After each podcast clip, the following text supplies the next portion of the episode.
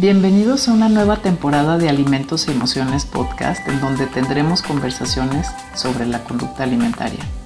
No olvides dejarnos un comentario, suscribirte al canal, presionar el botón de notificaciones y darle like al episodio.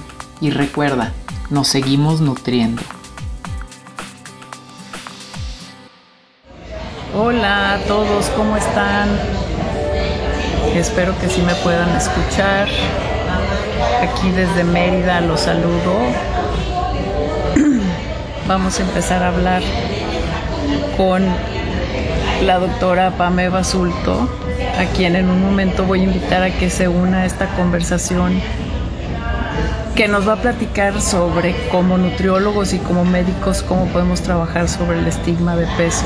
Le voy a dar la entrada para poder empezar.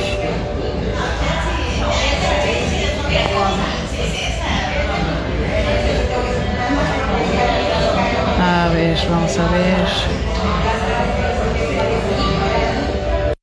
Yo creo que ya no tarda en entrar para que todos los que se están conectando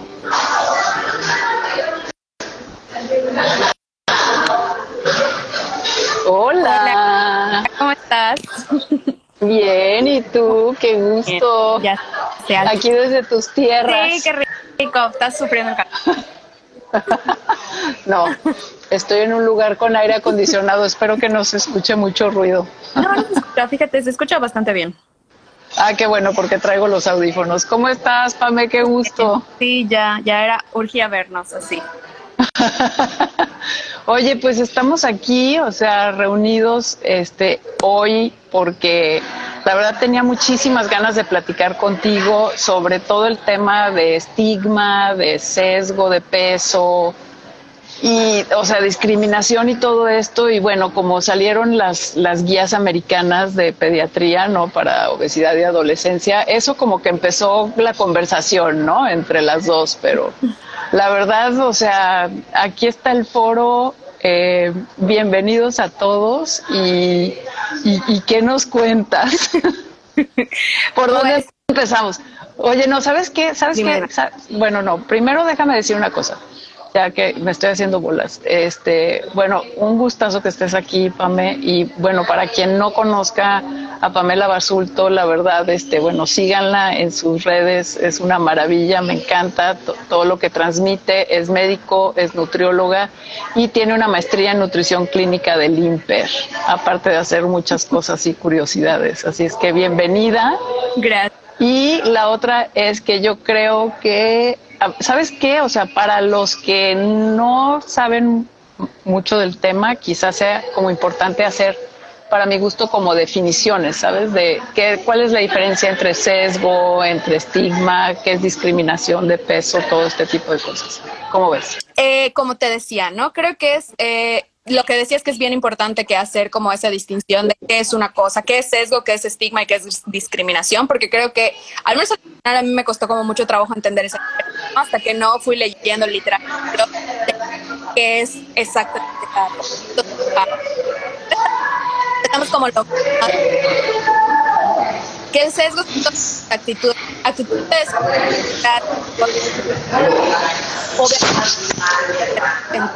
torno al peso al peso de la... Ese es el sesgo. Que todos podemos tener sesgo de peso, claro, ¿no? De ahí nos escalamos al siguiente nivel, que es el estigma, ¿no? Que es el estigma prácticamente es esa manifestación del sesgo de peso, ¿no? Son todas ya, ¿cómo se manifiestan esos ese sesgo a través de los estereotipos, ¿no? Los estereotipos comunes en torno a los cuerpos, ¿no? Que las con cuerpos grandes se alimentan mal, ¿no? Solo comen comida chatarra, no hacen ejercicio, son desidiosas, ¿no? Y obviamente el, el, estigma de peso se considera una injusticia social y una, este, una determinante social de, de la salud, ¿no? O sea, sabemos que hay muchos el estigma de peso forma parte de estos determinantes. Y luego para acabar como con el nivel más alto, que es la discriminación, que este ya es literal el trato injusto hacia las personas por su peso, ¿no? Pueden ser eh, mediante acciones físicas o verbales, ¿no? Y pueden reflejar muy sutil o ya como algo que realmente afecta, ¿no? O sea, ya como muy directo, ¿no? Entonces, Bien. A mí también me cuesta mucho trabajo, o sea, como que lo, o sea, lo puedes leer, lo puedes entender, puedes, este, o sea, a la hora de que lo estás leyendo sí entiendes, pero ya, o sea, gracias por esta definición porque creo que sí es súper, súper importante, ¿no? O sea, yo, o sea, yo cuando te, cuando quería hablar contigo era, o sea, me interesaba muchísimo como esta parte de, eres médico, también eres nutrióloga, o sea, tienes la maestría en nutrición, en nutrición este, clínica, y ahora, y, y ahora digo, bueno, ¿qué pasa? O sea, cuando yo descubro, sabes, como trabajador de la salud, que, que yo, o sea, que yo discrimino a las personas por su peso, o sea, por el entorno que me ha rodeado, que yo también tengo sesgo de peso, ¿sabes? Y que, y, que, y te lo digo como de una forma muy personal, porque a mí me pasa, sí, me, me, pasa mucho, o sea, y que es algo automático porque llevas, por un lado, este, digamos, por la generación a la que pertenezco, o sea, fíjate, estaba pensando ahorita que, que venía pues a Mérida, en, estaba en el avión, este, yo, yo, yo soy hija de una mamá inglesa, ¿sale? Y, que, que, que, tenía 18, mi mamá tenía 18 años cuando yo nací en el 65, ¿sale? Y era la, época de Twiggy. Y es inglesa mi mamá, ¿sale? Entonces, pues Twiggy es esa, ¿sabes? Este, esquelética, este, eh, modelo inglesa, que fue la que generó, ¿sabes? Toda esa como carrera hacia una figura, pues, como, e, como, y como significa en inglés, ¿no? Twiggy, o sea, como palo. Entonces yo viví, pues, como, pues, hija de una mamá inglesa, ¿sabes? Que, que, que pues, que había que ser como Twiggy, entonces, pues, todo ese escenario de, de pues, de, de, de de, dietas, ¿no? Y de esa era la imagen y de ese es el peso que debes de tener. Entonces, o sea, para alguien de, o sea, es más de la generación que sea, pero en mi caso, o sea, yo te puedo decir que es algo que realmente, ¿sí me entiendes? O sea, lo viví, lo chupé, lo, lo viví toda mi vida y entonces pensar en que alguien puede tener un cuerpo diferente, o sea, es algo que, es algo que me cuesta, me sigue costando y me ha costado mucho trabajo. O sea, ¿cómo lo trabajo? ¿Sí? O sea, ¿cómo, cómo lo trabajamos? Creo que esta es como una de las partes más complicadas como profesionales de la salud, porque si bien sí, como tú dices, venimos de una cultura que alaba la delgadez y que siempre hemos relacionado que las conductas de autocuidado se ven como restricción, ejercicio compulsivo, ¿no? O sea, si no estás a dieta es porque no te cuidas, si subes de peso es porque te descuidaste, ¿no? Todas estas ideas que tenemos, sobre todo las mujeres desde muy chiquitas. Y luego entramos a una profesión, llámese de nutrición o, medicina, ¿no? O sea, las dos de estigmatizantes, en las que nos enseñan pues a no, punto número uno, a no creerle a los pacientes, ¿no? O sea, digo, esto como los médicos, eh, bueno, no sé si más que los nutriólogos, pero sí no creerle al paciente, ¿no? O sea, de todos los pacientes mienten, ¿no? Este, esta frase que decía Dr. House siempre, ¿no? Todos los pacientes mienten. Entonces, si el paciente va a tu consultorio y tú le diste una dieta y no perdió peso, es porque me está mintiendo, ¿no? Entonces, todos los pacientes mienten. Eh, ¿Para qué me voy a yo a desgastar con el paciente en la consulta si de todos modos no me va a hacer caso, si no va a seguir mis indicaciones, ¿no? De hecho, no me acuerdo tú hablabas de esto o dónde lo escuché, pero hay, hay estudios que dicen que en que no solamente los médicos o los nutriólogos pasan menos tiempo en consulta con sus pacientes grande, sino que ni siquiera los miran a los ojos, ¿no? Entonces hay como muchas señales bastante alarmantes de cómo es de diferente una consulta con una persona con un cuerpo delgado a una, a una persona con un cuerpo grande, ¿no? Entonces, si de por sí ya traemos esta cuestión cultural y luego en la carrera nos están bombardeando con este tipo de ideas, pues es bien complicado eh, quitarnos esta cultura que ya traemos, ¿no? Que aparte se, refuerza con un montón de evidencia científica, ¿no? O sea, de, cómo se relaciona la obesidad con ciertos movimientos o con factor de riesgo, que es una enfermedad, o sea, todo lo que escuchamos, ¿no? Entonces, es un reforzamiento constante. Evidentemente, escuchamos algo distinto a lo que estamos acostumbrados a escuchar, pues nos hace todo el cortocircuito, ¿no? Que creo que es ahí donde muchos hemos estado, ¿no? O sea, yo, esto no es como que yo lo haya hecho todo el día. Yo era igual una nutrióloga que pesaba a sus pacientes, que daba dietas, que hacía que, y me preocupaba porque mis pacientes bajan de peso, ¿no? pero ha sido un, decisión de tres años, literal, o sea, desde que inició la pandemia.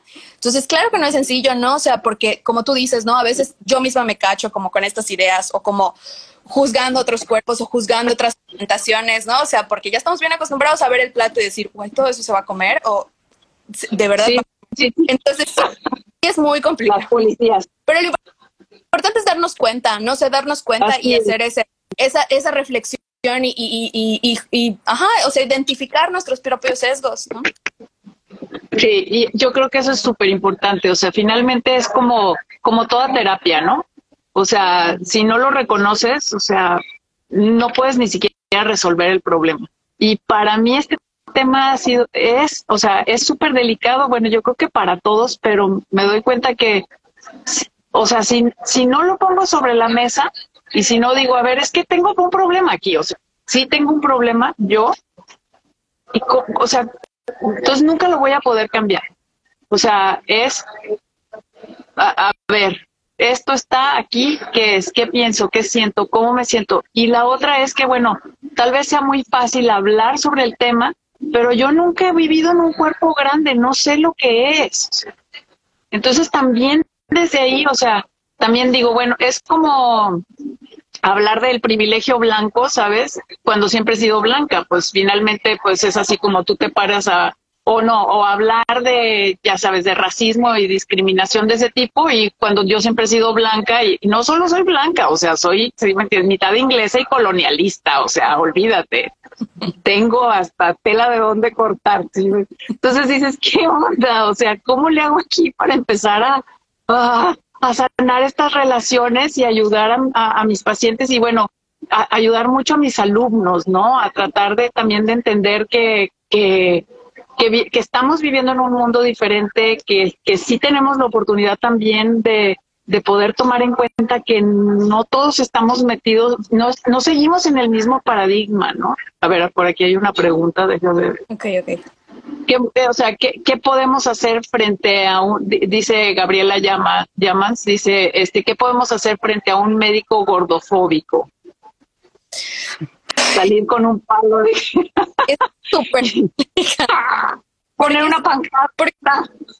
Digo, obviamente una cosa es que puedes hacer tú como profesional de la salud con tu colega y otra cosa es que puedes hacer tú como paciente, ¿no? O sea, digo, obviamente para, para con los pacientes lo primero es reconocer que tenemos derechos como pacientes, ¿no? O sea, que, la que el consultorio en el momento de la consulta, esa consulta es nuestra, ¿no? Y que nosotros somos autónomos y tenemos todo el derecho y estamos en todo nuestro derecho de, de, de de, de, ¿cómo se llama? De cuestionar al médico, ¿no? O sea, digo, de hacer que el médico nos explique bien qué es lo que está pasando, qué, por qué me está recetando este medicamento, por qué me está pesando. Si yo no quiero que me pese, le puedo decir, oye, es muy necesario que me peses. Si es muy necesario, por favor, que sea peso ciego. O sea, este tipo de cuestiones que siempre, evidentemente, hemos vivido bajo una medicina eh, muy patriarcal, en donde el, el, médico es, es, casi, casi Dios y yo no puedo ¿no? Entonces, es bien complicado también como pacientes quitarnos esta idea de que lo que el médico diga es santa palabra, ¿no? Entonces, sí podemos cuestionarlo. Dime. Pero estás hablando de un, perdón, o sea, es que se me viene ahorita, o sea, estás hablando también de un paciente súper empoderado. Claro, no. Sí. Usted estás hablando de un paciente que sabe lo que quiere. Yo pongo este ejemplo siempre, o sea, yo cuando, que, cuando me quería embarazar y quería tener a mis hijos, era así como, a ver, la que va a parir soy yo, ¿sale? Entonces yo voy a decidir cómo yo quiero tener, no, o sea, a mí no me vas a decir cómo me tengo yo que acostar en una plancha, ¿sabes? Y poner los pies en los estribos para que tú estés cómodo. Pero eso no era muy común, ¿sabes, Pame? O sea, y ni es muy común tampoco que encuentres, o sea, bueno, no sé, estoy diciendo una cosa espantosa y por eso lo pongo también aquí sobre la mesa, o sea, ¿qué, qué, qué tan empoderados nos sentimos también dentro de la estructura de salud, si me entiendes, para poder decir, a ver, yo vengo aquí, estos son mis derechos, ¿sale? ¿Y cómo le hacemos también nosotros? A ver, fíjate, yo le digo mucho a mis alumnos, ¿cómo le hacemos nosotros, o sea, para ser los que ayudamos a, a los consultantes, ¿sale? A que cambien también no solo su forma de ser, sino su speech y lo que piensan también de nosotros como nutriólogos, ¿sabes? De lo que nosotros podemos hacer. porque si los pacientes o los clientes o los consultantes piensan que nosotros lo que nos dedicamos es a bajar de peso, es porque nosotros se los hemos inculcado en años y años y años de trabajo. Entonces, algo estamos haciendo mal, ¿sabes? Porque, porque ¿cómo cambiamos ese speech? Bueno, quizás es la, misma solución, pero eh, sigue siendo la misma cosa. Entonces, ¿cómo empoderamos al consultante? Es que, ¿sabes qué? Creo que en esta parte nuestro gran miedo, y lo entiendo perfecto porque yo igual estuve en ese punto de ese miedo, es, bueno, si viene mi paciente a la consulta con la intención de que yo le dé un plan de alimentación y de que yo lo pese y de que yo le diga cuál es su peso meta saludable y demás, si yo le digo que no voy a hacer eso, entonces, ¿qué voy a hacer? ¿No? Entonces, creo que obviamente ahí. Bueno, yo no tengo problema, pero, pero esa no es la parte que me cuesta problema, que me cuesta trabajo, pero, pero mucha gente sí, ¿qué? ¿Qué, qué tienen que Porque hacer? Porque aparte es lo que nos enseñan en la escuela, ¿no? O sea, obviamente somos expertos en dietocálculo y todas las fórmulas de memoria y los equivalentes y cuántos gramos de proteína, o sea, somos súper expertos. cuando nos, ya se me olvidaron. y cuando nos dicen, ok, esto mm, lo podemos dejar en segundo plano, ¿no? O sea, no estoy diciendo que no, pero digo, ya después de la maestría me cayeron muchos veintes, yo creo, ¿no? De no todos los pacientes están listos para iniciar la alimentación, no todos los pacientes tienen que ir con un plan. Hay pacientes que jamás les vas a dar un plan de alimentación, ¿no? O sea, que el hecho de que en las escuelas nos empiecen a formar como verdaderos promotores de la salud y no como dice Sabi, ¿no? Que como expertos en el peso, ¿no? Porque el peso, ¿no? Entonces, creo que desde ahí está pues el problema, ¿no? Cómo nos han educado y cómo ha sido nuestra formación académica.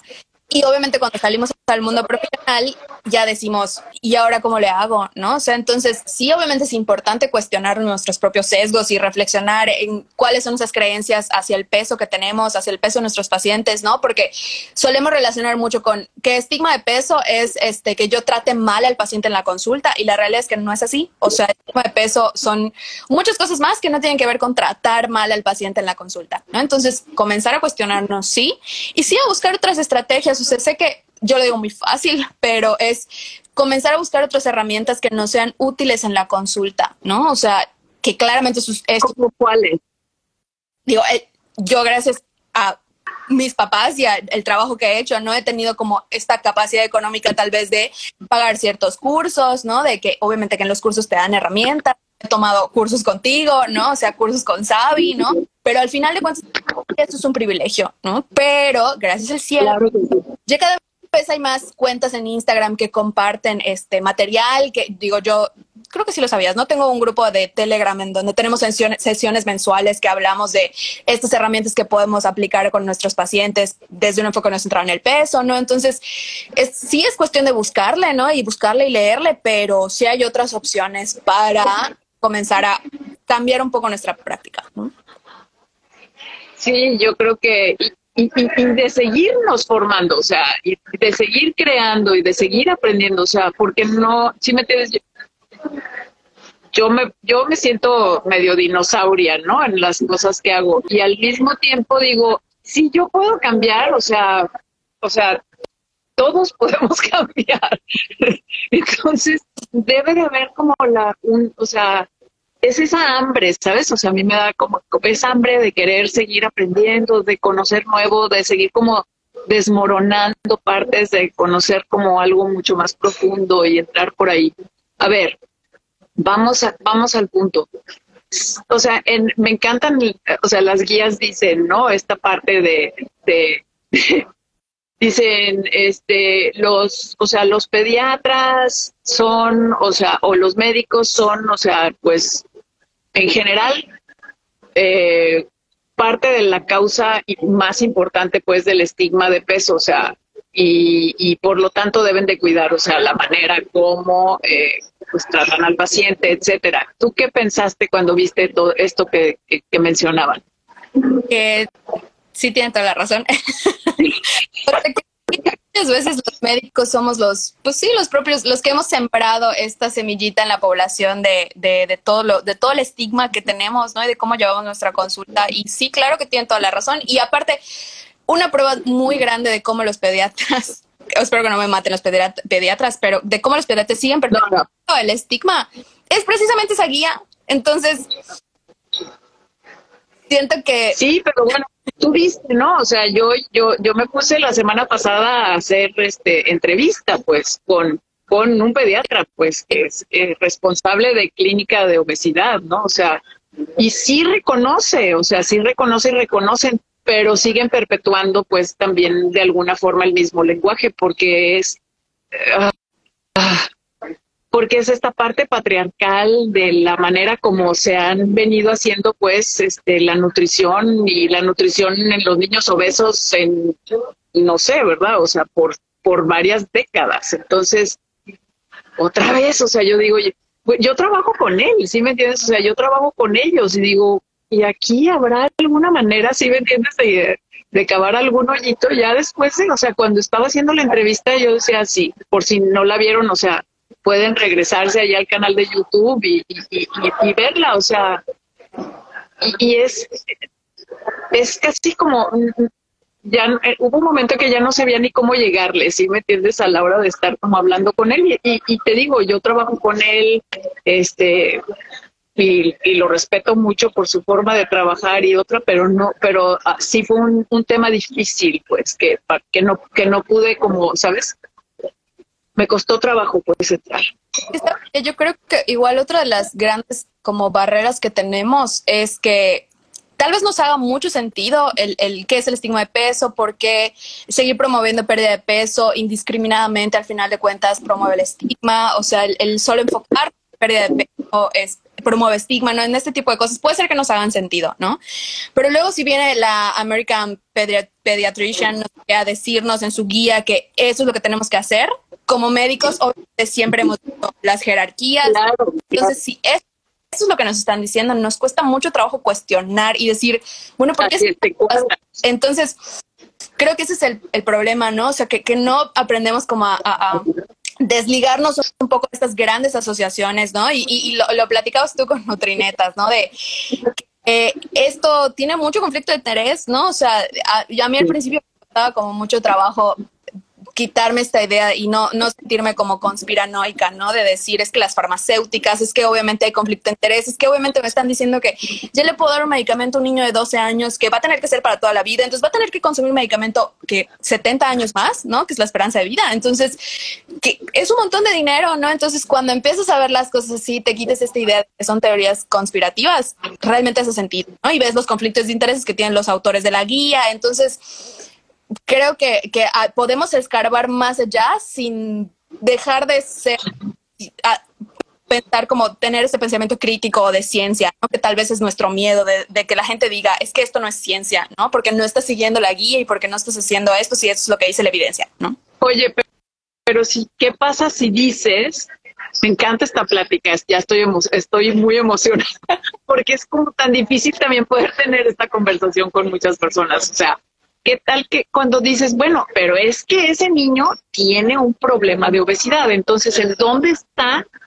O sea, a ver, esta persona que vive con obesidad o este niño que vive con obesidad, o sea, sí tengo aquí una situación.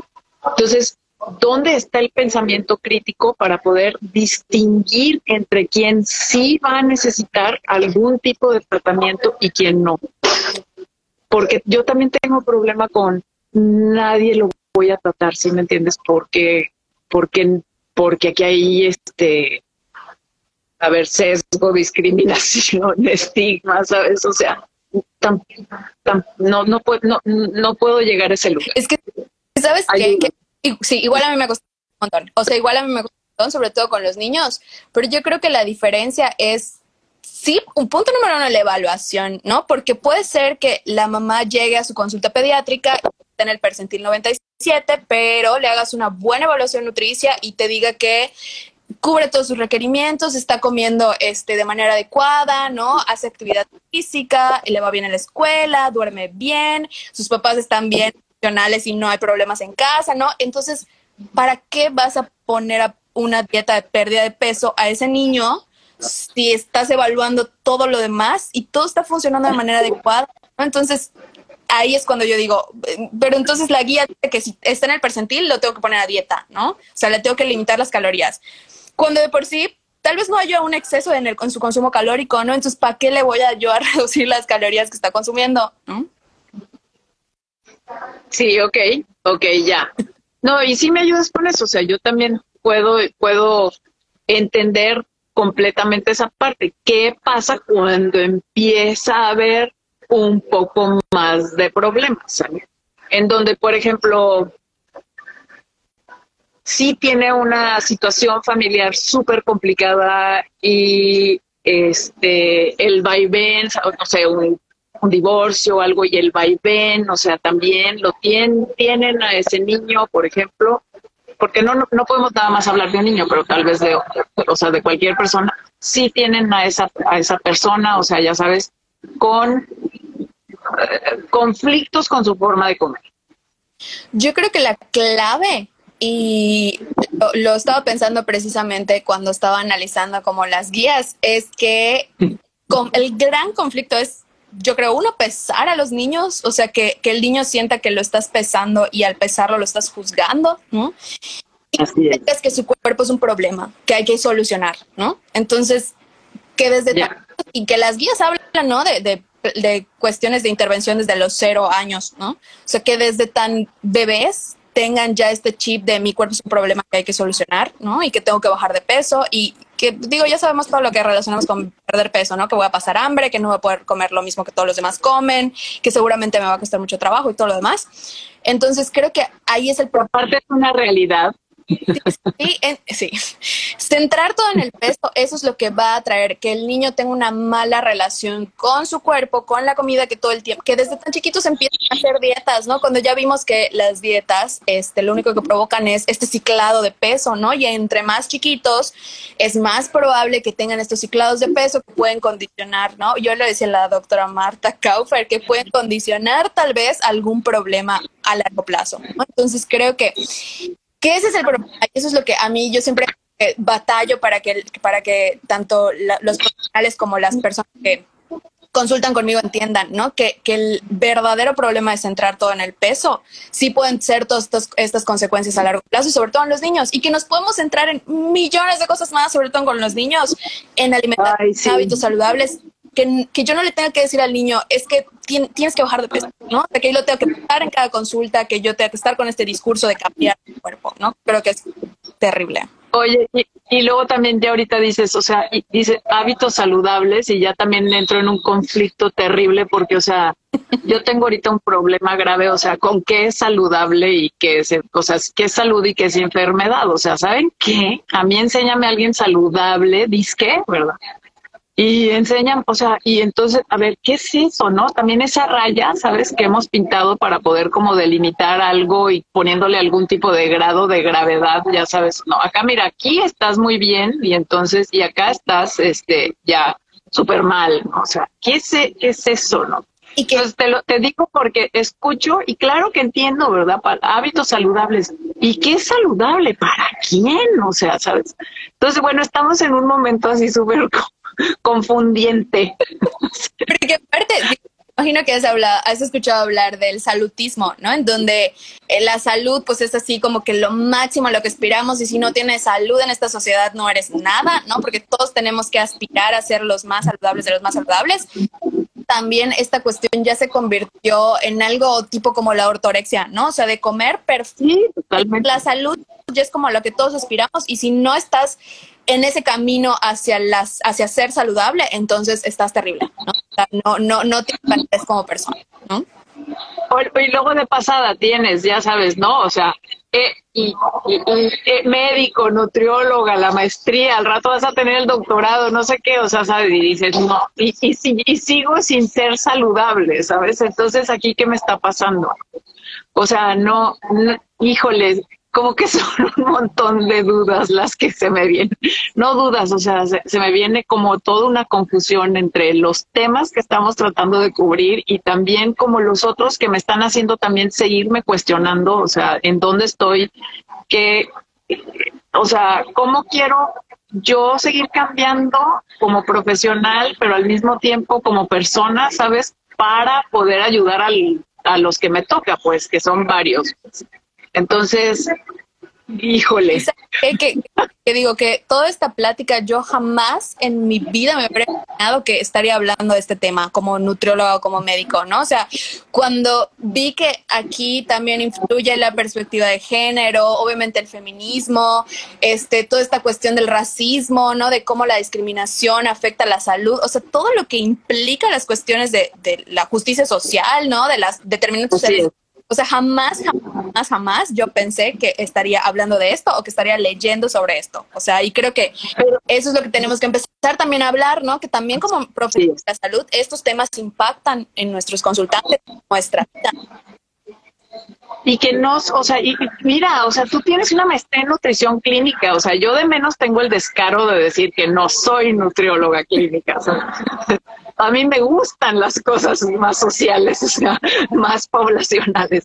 Pero me encanta, me, me encanta que sea, o sea, dentro de la salud, de la nutrición clínica, que podamos también tener estas conversaciones, porque el otro día había puesto un post, ¿no? O sea, sobre lo que me gustaría cambiar sobre la carrera y digo, me chocas estas definiciones, o sea, sabes, de nutrición clínica y nutrición comunitaria y no, porque finalmente lo único que nos hacen es como dividirnos, entonces es, como yo pertenezco al grupo selecto de los nutriólogos clínicos, que no, nosotros no solo nos encargamos de pesar, medir, ¿sabes? Dar 100 gramos de, 5 gramos de y, un suplemento si, si es que tenemos este, el suficiente criterio y ya, pero, o sea, ¿y qué pasó con todo lo demás? O sea, ¿qué pasó con, con trauma? ¿Qué pasó con este, o sea, con etnicidad? ¿Con qué te pasó en tu vida? ¿Qué pasó con todos estos temas que, que están impactando y están impactando en estos temas de, o sea, son un mismo sesgo y otro, y una misma discriminación, igual que la de peso, pues, en todos ese sentido. Y creo que está padre que la guía de, creo que es de las cosas rescatables, ¿no? De esta guía, o sea, que sí se mete con las cuestiones de racismo, de discriminación, de trauma, ¿no? O sea, creo que es la parte buena de la guía, que habla de esto y que sí, médicos que nunca en su vida se habían puesto a pensar en esto, al menos eso es como un, ah, esto existe y puede afectar, ¿no? Creo que eso es importante. Oye, yo le decía, yo decía, ¿no? Cuando hicimos el programa de Nutrinetas, o sea, yo decía, pero es que tiene eso de rescatable. Y Sabi decía, no, pero sigue discriminando, o sea. y yo decía, pero no, pero es que sí tiene rescatable, o sea, todas las partes sociales, o sea, no, no, no, no, no, no, pero ¿de qué, qué te sirve si de todas maneras, o sea? Entonces, ¿sabes? Pues no sé, ah, sí. Es importante que yo no había notado que en la guía anterior, en la del 2016, sí participaron este, profesionales de la conducta alimentaria y en esta guía nueva no hay ningún profesional que trabaje con trastornos alimentaria. Entonces creo que esa es una gran red flag de la guía, ¿no? O sea que al menos en la otra se hicieron la oportunidad y se enfocaban mucho, sí, tal vez en la pérdida de peso, pero en modificación de hábitos y en todo lo demás que ya sabemos que sí tiene impacto en la salud, ¿no? Y que aquí no. Entonces creo que también es bien arriesgado haber tomado en consideración a estos profesionales. Ok, eso es interesante. Bueno, la guía como lo hemos dicho varias veces, o sea, tiene 100 páginas, entonces sí, sí es una... Pero yo creo que sí hay varios puntos pues que rescatar. Sí, sí, sí están muchos de los de ese tipo de puntos. El problema del, a mí me, me, me sigue haciendo, o sea, la parte como de la medición del peso, ¿no? O sea, yo tengo así ahorita alumnos de la maestría en donde es que no vamos a pesar y a medir a nadie y te lo prometo que hiperventilan, o sea, ¿sabes? Es así como, pero es que, no, es que, o sea, realmente sí podemos hacer una tesis sin pesar, o sea, y medir, es más, o sea, o pregúntales cuánto crees que pesan y miden y ya, y hacemos una, estimación, ¿sabes? Así como, o sea, no, no, no, no, no, o sea, me estás diciendo que no soy nutriólogo. entonces, eh, entre sentir eso y, sentir que puedo también, o sea, si, ese, si, tengo que hiperventilar, ¿sabes? Porque no voy a poder pesar y medir. Y, y basé toda mi formación de cuatro o cinco años, ¿sabes? En eso. Y si eso lo considero que, que, que hacer o que, o para lo único que, o sea, para lo único que sé hacer, o sea, yo creo que sí es momento como de cuestionarnos que debemos de aprender otras maneras de hacer las cosas, ¿no? O sea, que cómo, cómo le hacemos, o sea, si quieres vamos como resumiendo esto, vamos nada más como cerrando de alguna manera en que, en que o algún mensaje que quieras decir en relación a esto, porque sí me parece muy triste, ¿no? Es que sí, yo entiendo completamente y valido completamente esta, esta hiperventilación porque yo igual llegué a sentirla, pero pon tú ahorita que estoy trabajando con eh, una compañera de la maestría precisamente, estamos tratando de diseñar un programa integral de intervención escolar, ¿no? Entonces ella está como en este proceso medio de, construcción y, y, yo le dije, sabes que yo, o sea, si vamos a trabajar, no me siento cómoda en que pesemos a los niños. Tenemos que pensar entre las dos cómo vamos a medir el éxito de la intervención, ¿no? Entonces, el darnos a la tarea de buscar otras herramientas de medición, de otras variables que sí podamos medir, que no sean el peso, ¿no? Entonces, creo que sí, claro, trabajo, ¿no? no O sea, lo más fácil es pesar, es facilísimo, ¿no? Todo el mundo tiene una báscula. Pero el de realmente sentarte a investigar y a pensar, echarle tus neuronas a, bueno, como si estoy esperando, si este es mi objetivo, entonces, ¿qué voy a esperar y cómo lo puedo medir? ¿no? Creo que eso es lo que nos puede costar mucho trabajo, pero claro, puede. O sea, hay otras variables que podemos medir que no son el peso. ¿no? Ame, este, te invito, yo, yo mido rasgos del apetito y son, este, es mucho todas las escalas de hambre y saciedad, así es que sí se pueden hacer muchas cosas, qué, qué padre que, o sea, qué padre que lo puedas ver de esa manera y bueno, yo también, aquí te andan mandando un recado, Aidil, Aidilia, Pamer es una chingona. Estoy igual. Hoy en, la, en, la, en el Congreso. Estoy de acuerdo.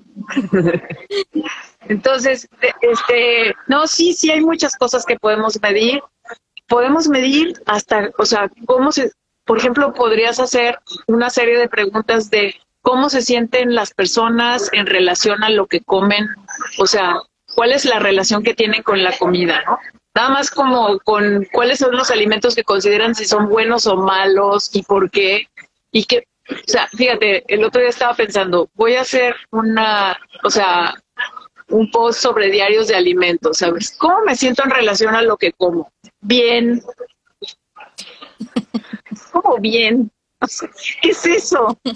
Es, es, eso no es sentido, o sea, eh, eh, eh, ¿cómo, o sea, cuéntame un poco más, o sea, cuéntame qué sientes cuando comes tal cosa, por qué la sientes, o sea, explora de dónde te viene eso. Hay tanta tela de dónde cortar que no sea pesar y medir, o sea, en donde no tengamos que hacer la gente, no, no tengamos que hacer que la gente se sienta mal, o sea, quizás yo como trabajé tantos años con personas con trastornos de la conducta alimentaria, para mí pesar eh, no era o sea, pesar, pesar era un problema y pesar no era lo que hacía. Entonces, yo llevo muchos años antes de las pláticas de esto no pesando gente. Entonces, a mí me parece que pesar una persona es hasta de mal gusto. Así es que, este,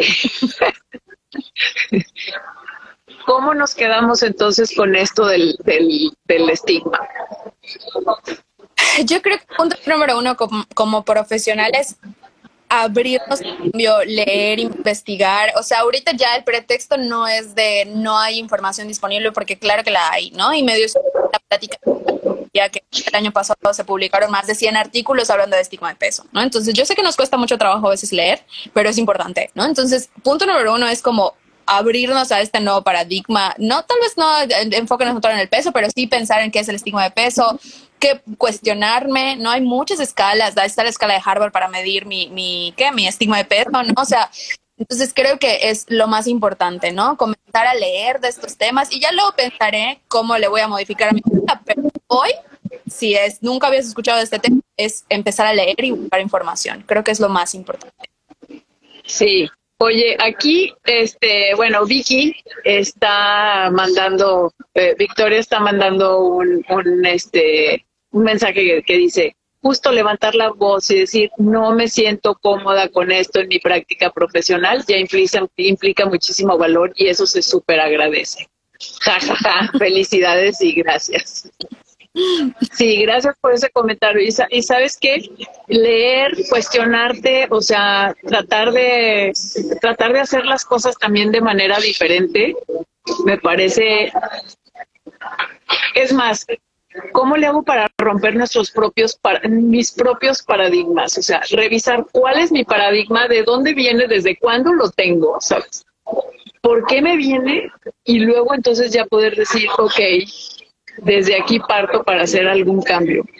Oye, también este, eh, ya ves que a mí me gusta el tema de los modelos, entonces eh, estabas hablando como del modelo de, no tengo ahorita el nombre aquí enfrente, eh, del sesgo de peso o ese estigma de peso en relación a, a ver, cuéntame o cuéntanos a todos, porque nada más para ponerlo en, el marco. Es el, modelo del sesgo y el estigma en la obesidad y ese básicamente está escrito por la Obesity Canada, ¿no? es la doctora Ángel Ramos, no me acuerdo, Jimena, ella como lo describió, y es todo este, como este proceso en el que el estigma al final de cuentas afecta la fisiología y el metabolismo de los, ¿no? O sea, todo el estrés que meten y todo el, el, el de cómo empieza desde el no quiero ir a la consulta porque me van a pesar y medir y esto va a complicar porque ya sé que van a decir en la consulta, entonces abandono mi tratamiento o simplemente no voy. Luego, obviamente, retraso el, diagnóstico, ¿no? Y todo se complica, ¿no? Entonces, la, la pregunta que siempre nos hacemos es, bueno, realmente un paciente con un exceso de peso o con un peso elevado o con un cuerpo más grande originalmente tenía este problema de salud o este problema de salud inició porque pues no fue a sus consultas de prevención, no, no hizo medicina preventiva, cuando iba a consultar por una cosa en específica se le recomendaba únicamente pérdida de peso y se dejaba de lado esta cuestión del problema real de la consulta, ¿no? Entonces es un, es un modelo que abarca como todas estas partes sociales y también las implicaciones metabólicas, ¿no? Que tiene el estigma de peso en la cuestión de la carga alostática y la, el estrés crónico y el colesterol, el colesterol y todo lo demás, ¿no? Pero en resumen, eso es. Que aparte es cierto, porque sí tiene, un, o sea, toda una carga este, fisiológica o fisiopatológica, si lo quieres poner de esa manera. Y eso es también una de las partes, componentes importantes, porque muchas veces es, ahí estaba a hablar de estigma de peso y entonces me va a salir con, ya sabes, una, como una cosa toda muy woo woo, yo no, en donde en realidad no me está hablando de ciencia. Y eso tampoco es, eh, eso tampoco es una de las, o sea, no es una de las situaciones. Realmente estamos hablando que, como decías, hay muchísima evidencia del efecto y del impacto que tiene el sesgo y la discriminación de peso sobre las personas que viven con obesidad o con un cuerpo grande. Oye, Pame, pues muchísimas gracias. Gracias por este espacio y gracias por compartir y, gracias por compartir todo lo que compartes en redes. Es padrísimo, o sea, verte, leerte, escucharte, seguirte. Y me encanta, me encanta todo lo que estás haciendo. Felicidades. Gracias. Gracias, Clau. Oye, nada más quiero aclarar, porque esta pregunta que acaban de hacer, que si en la consulta médica pediátrica ¿cómo podemos hacer una partida de para captar la... Hay razones médicas por las que es importante pesar, ¿no? O sea, ahí sí sé que hay condiciones en las que no, o sea, IVA es importante. Situaciones hasta en los pacientes de análisis no es importante el peso. No vamos a como a sacar por completo de modificación de hábitos y todo lo demás no es variable a cálculo, pero en este caso, por ejemplo, sí lo es y podríamos simplemente pues hacer un peso ciego, ¿no? o sea, no y no este catalogar a tu paciente como sobrepeso, obesidad o tienes que bajar de peso, no, sino simplemente utilizar el, el, peso como lo que es, ¿no? Una variable más de la salud Así es. Y eso, eh, excelente, ¿eh? porque era un poco lo que estaba yo tratando de decirte, pero aquí estuvo más, más este, aterrizado. Me parece súper importante ese tema. O sea, a mí lo que me choca del peso no es tanto la medición, es la clasificación del peso. Y luego no vaya a ser que te hayas desviado, ya sabes, que, estés en un percentil, ya sabes, o 25 o 85 o lo que sea, porque entonces te tienes que ir al percentil 50 como que si eso existiera, o sea. Entonces, sí, es, es importante también cómo haces esas mediciones y, no, o sea, no con la particularidad como nos las han enseñado también en, las, en la carrera. O, que, otra vez, es que volvemos a lo mismo, o que el peso es lo único y lo más importante. Gracias, Pame. ¿Algún, alguna otra cosa este, que quieras decir o algo con, que, con lo que quieras terminar? Pues con lo que siempre termino las pláticas es que es como con la invitación a, la ¿no? O sea, que se importa a que abran su mente, o sea, es como lo más importante, ¿no? Yo entiendo pensamiento hay otras cosas importantes en la salud que no tienen nada que ver solamente con las guías, ¿no? Entonces, esa es la invitación, ¿no? A cuestionarse, a cuestionarse a ustedes y a... Así es. Bueno, pues nos vemos para la próxima. Voy a subir esto también a redes para que tengan el acceso. Así es que, este, pues yo voy a terminar con lo que siempre digo. Nos seguimos nutriendo. Gracias, Clau. Hasta luego. Adiós. Bye. Un abrazo. Bye. Bye. Gracias por escuchar este episodio de la temporada 5 de Alimentos y Emociones Podcast. Te gustó este episodio y quieres apoyar al canal para que sigamos creciendo, déjanos un comentario, suscríbete al canal, presiona el botón de notificaciones y dale like. Y recuerda, nos seguimos nutriendo.